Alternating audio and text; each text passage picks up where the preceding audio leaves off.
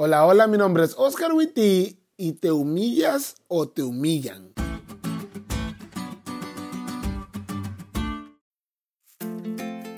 Esta es mi vida y yo hago con mi vida lo que yo quiero.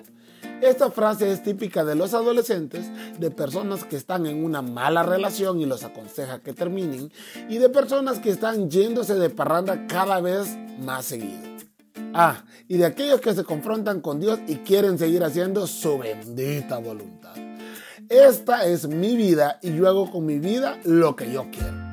Parece ser coherente hasta que te das cuenta que nada es tuyo, ni tu relación, ni el cuerpo que estás arruinando, ni tu vida. Y hay dos cosas que quiero decirte. Uno, si dijeras, esta es mi vida y yo hago con mi vida lo que yo quiera, por eso voy a ayudar a las personas que me rodean y me voy a dedicar a servir, pues está bien. No estás reconociendo a Dios, pero pues, dale. O si dijeras, esta es mi vida y yo hago con mi vida lo que yo quiero, por eso voy a ser el mejor alumno y voy a ser un ejemplo en mi salón de clases, está bien pues. Pero no, siempre que usas esta frase es porque hiciste, estás haciendo o vas a hacer algo absurdo, perjudicial o malo para vos y para otros. Y número dos, todo lo que tenés tiene dueño. Y déjame decirte que ese dueño no sos vos, es Dios. Nabucodonosor recibió una advertencia de parte de Dios, porque Dios nunca pega sin avisarte, pero decidió no hacer caso al consejo de Dios.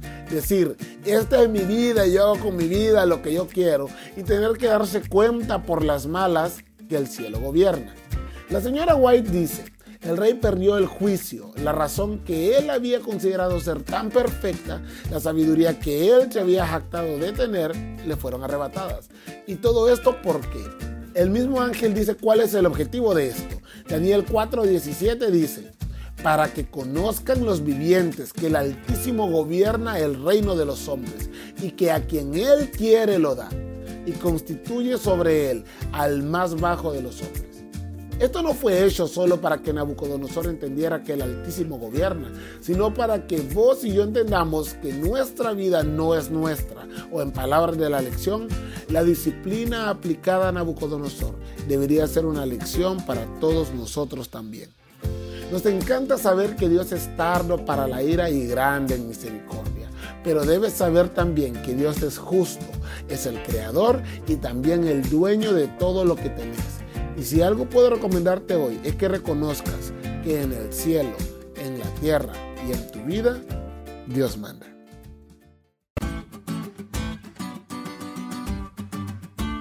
¿Te diste cuenta lo cool que estuvo la lección? No te olvides de leerla y compartir este podcast con todos tus amigos. Es todo por hoy, pero mañana tendremos otra oportunidad de estudiar juntos.